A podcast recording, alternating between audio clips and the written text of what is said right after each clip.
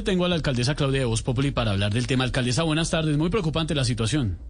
¿Qué más, hermano? ¿Cómo le va, Pues alcaldesa? cosa que me tiene muy preocupada porque la gente no entiende. Sigue haciendo las mismas fiestas del año pasado, las mismas aglomeraciones del año pasado y hasta usando el mismo tapabocas del año pasado. No, hermano. no. Hermano. Grave, Esteban. Tenemos una nueva cepa circulando, los hospitales colapsados y la gente no entiende. De manera que les voy a explicar de una forma en que sí entiendan. mi Por favor, alcaldesa, explíquenos, por favor.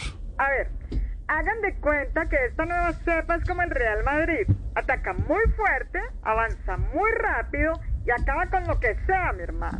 ¿Sabe cuál es el problema? ¿Sabe cuál es el problema, ¿Cuál es, alcaldesa? ¿Cuál? Que nuestro sistema de salud es como millonarios, mi hermano. Como le decía, estoy muy preocupada por la falta de vacunas. Vea, esta mañana miré los refrigeradores y qué panorama tan desolador.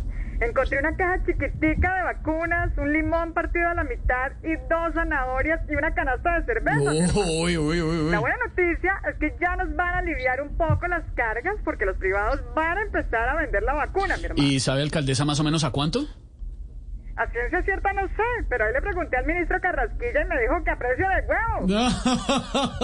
Chao, alcaldesa, un abrazo, muchas